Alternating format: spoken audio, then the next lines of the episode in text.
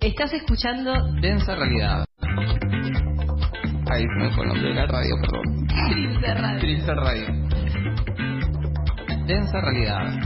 De 2022. Y volvemos a un nuevo bloque de Densa Realidad. Estábamos escuchando Río Paraná de la banda Suárez, la primera banda que tuvo Rosario Blefari de su cuarto disco, Excursiones, un disco de 1999, justo antes de que se disuelva esta banda. Y para seguir hablando un poco de la independencia y el lugar que les toca a las mujeres, no solamente en la escena del rock ahora, sino en la escena de, no sé, la historia argentina, eh, vamos a estar hablando un poquito con Marty. A ver, Marty, Sí. ¿qué tenés para traernos? Sí, yo creo hoy? que el lugar que no les toca, tanto a las mujeres en la historia del rock como a las mujeres de la historia argentina. Pero bueno, Los pastelitos son un gran lugar.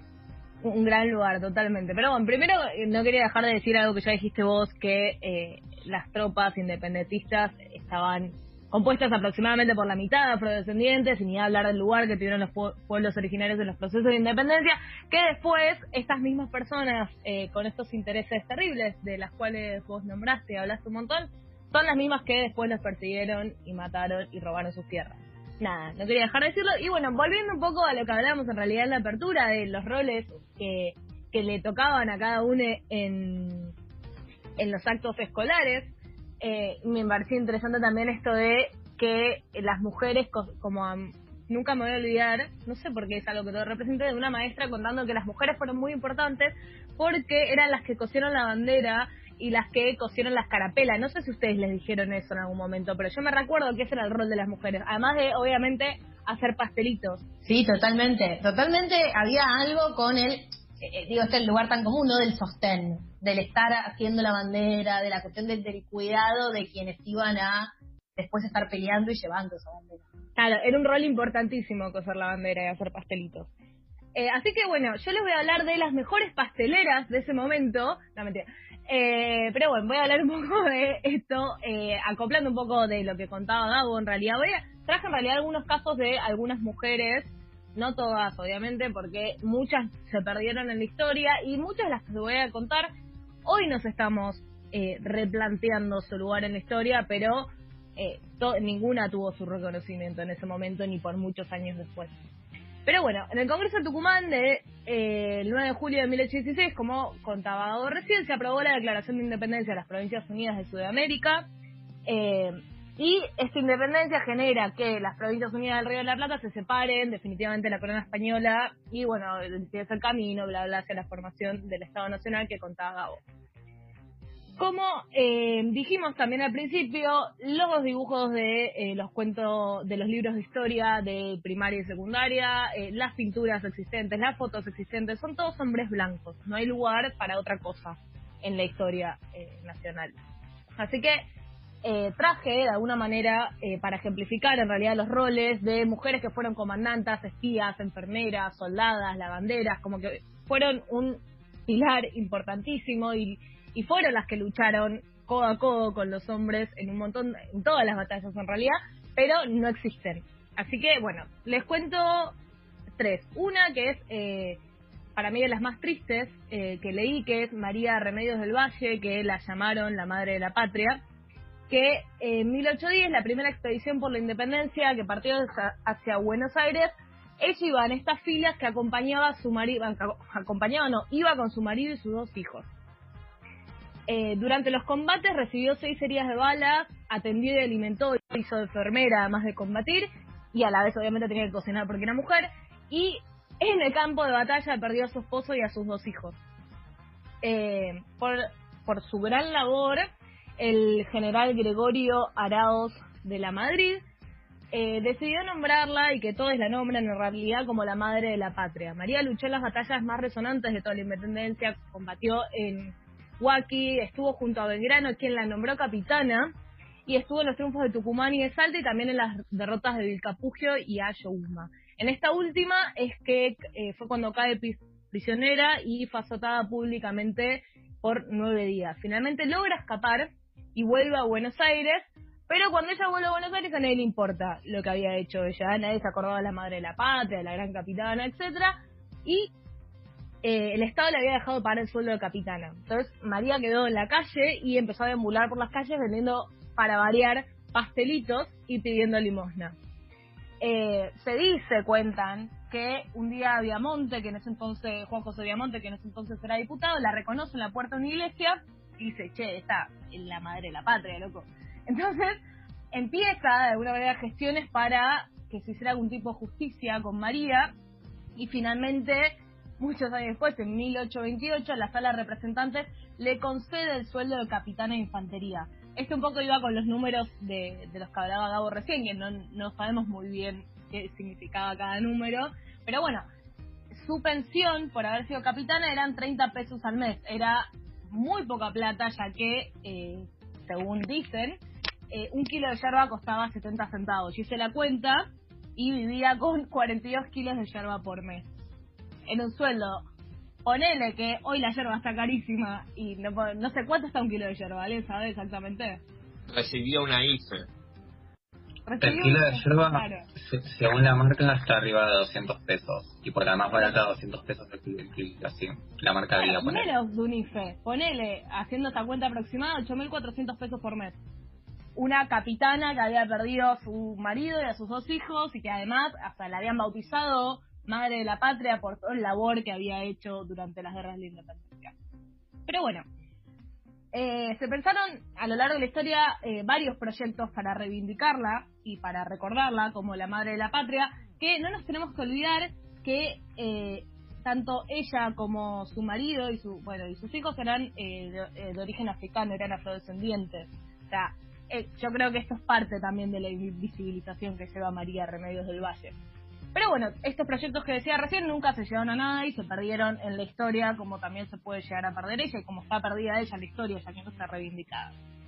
Otra eh, es María Magdalena Güemes, que es hermana de Martín Miguel de Güemes, y eran parte, ellos eran eh, de una familia de la elite porteña.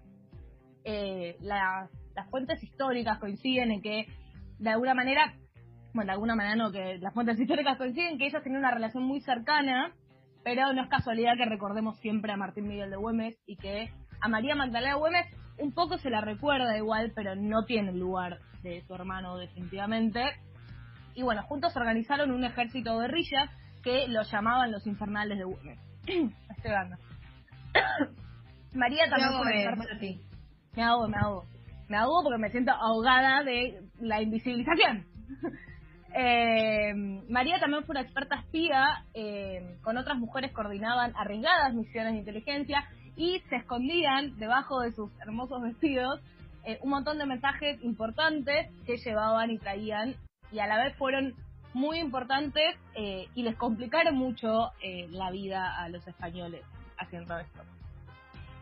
Cuando en 1815 Martín de Güemes es elegido gobernador de Salta, Macacha, que es como le decían, se convirtió en la mano derecha. Estuvo muy codo a codo con el hermano en el gobierno de Salta. Y a la vez eh, hay un momento en la historia que hay un conflicto entre el gobierno de Salta y el cabildo de Jujuy. Y eh, Macacha fue muy importante en la mediación de este, este discurso, de este em, conflicto. Eh, bueno, a raíz de este conflicto, que ella actúa como mediadora, se firma lo que se llama la paz de los cerrillos, en el que establece que Salta seguiría con sus métodos de guerra bajo la conducción de Güemes y brindaría auxilio a las tropas enviadas desde Buenos Aires. Eh, Macacha además, eh, obviamente, siguió participando eh, en la política hasta 1840. Y por último, está la querida, la que ya hoy la recordamos un montón, pero hoy es una persona, es una mujer que murió en la pobreza, que es Juana Zurduy. Eh, que la conocen como la guerrera, hoy se la condecora, hoy hay movimientos populares, pero ella murió en la pobreza. Eh, bueno, esto, nació en Chuquisaca, en Bolivia, es una mujer boliviana, como decía Gabo, que peleó por la independencia argentina, eh, por la independencia de las provincias del sur igual, pero bueno, fue parte en un montón de sentidos, que los restos de Juana Zurduy están en la Casa de la Libertad de Sucre, y a dos metros y medio está lo que se cree, lo que se dice, que es la primera bandera argentina, que es una bandera que dejó Belgrano allá, que es una bandera que no tiene el sol. Eso, importante. Pero bueno, eh, Juana, volviendo un poco a la vida de Juana, quedó huérfana a los siete años y sus padres, que eran eh, su padre era de una familia privilegiada española y su madre era de sangre mestiza y un matrimonio poco convencional porque en esa época no se mezclaban entre sectores, por decirlo de alguna manera. Sus padres igual fueron partes de, eh, de, de como de los movimientos revolucionarios, pero mueren y ella queda al cuidado de los tíos después de haber estado un tiempo internada en un convento de monjas que por su carácter rebelde dicen que es expulsada porque no seguía las normas del convento. En 1805 se casa eh, con Asensio Padilla y eh, se unen a la rebelión de, Chu- de Chuquisaca y de La Paz, actual Bolivia, en ese entonces territorio del Virreinato del Río de la Plata. Mientras tanto, en 1810 en Buenos Aires eh, se concretaba la Revolución de Mayo. En ese mismo año se inicia la guerra por la independencia de las Provincias Unidas del Río de la Plata.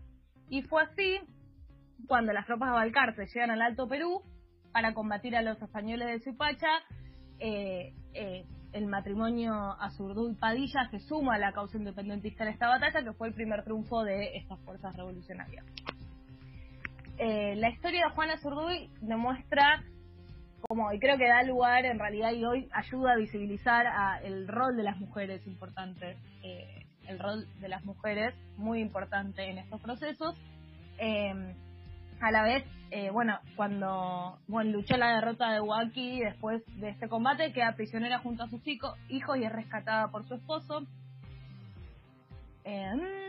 Ya, me perdí. La casa bueno también le sacan todos sus bienes eh, los españoles se quedan con su casa, con sus tierras, con todo lo que tenían.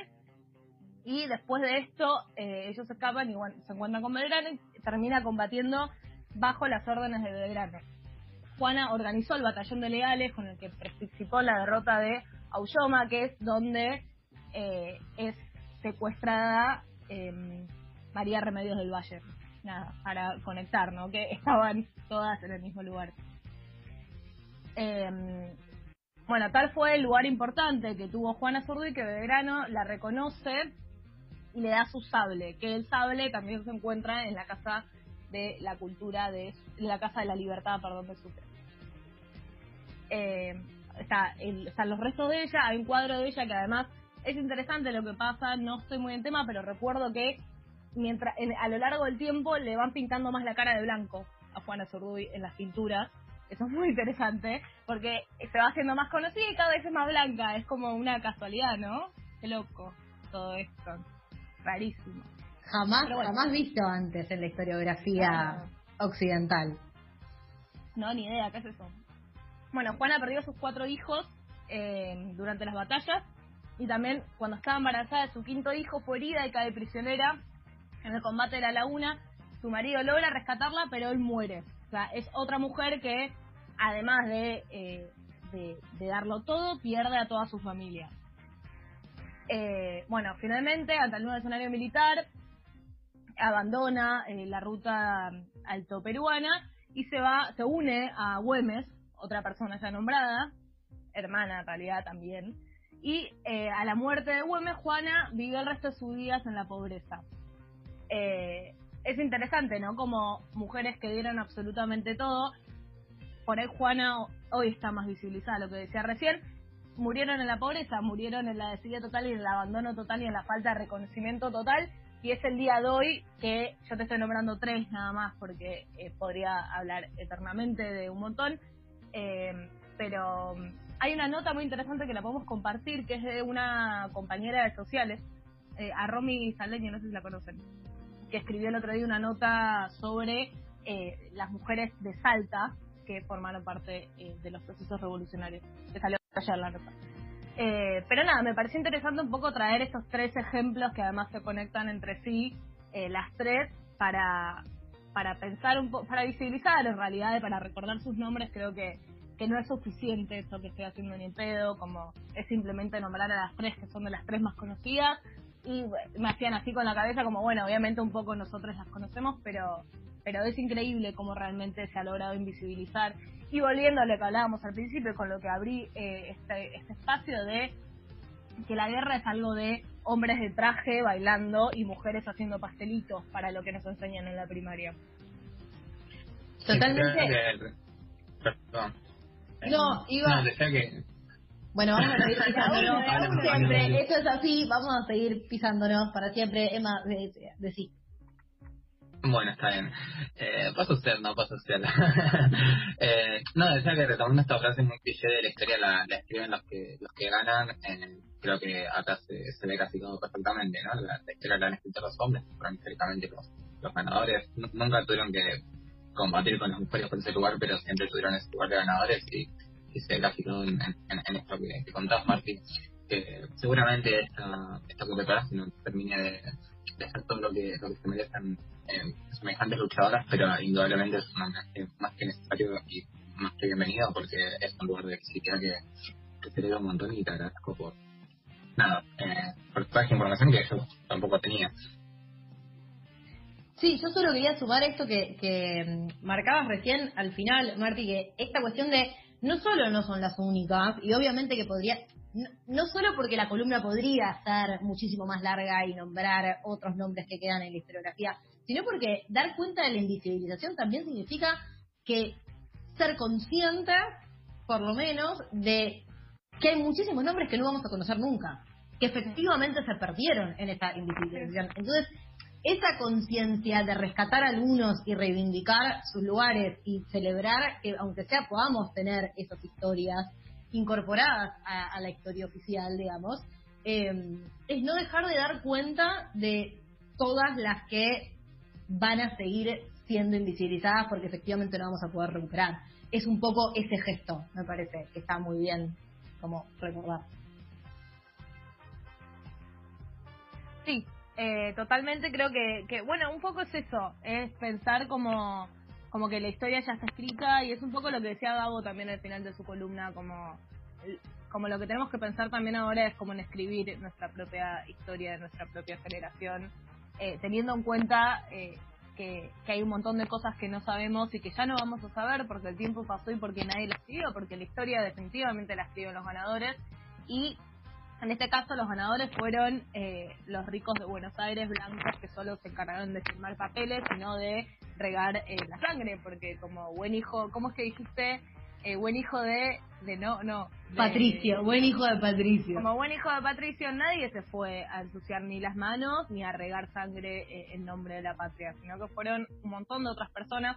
Yo no creo que solo mujeres igual acá, eh, yo creo que hay un, un como las mujeres en sí, porque somos invisibilizadas en todos lados, pero bueno, a la vez eh, la cantidad, o sea, se, se estima que el 50% de, de las personas que pelearon eran afrodescendientes y eso está completamente invisibilizado en nuestra historia nacional en sí.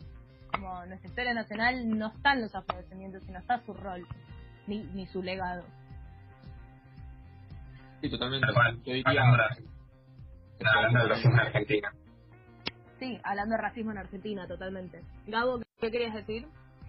no diría como sectores subalternos, sectores populares en, en términos generales, digamos, los pueblos originarios, etcétera, que después van a ser recompensados con las sucesivas campañas del desierto y la extensión territorial y un genocidio que muchas veces también no, no damos cuenta, digamos.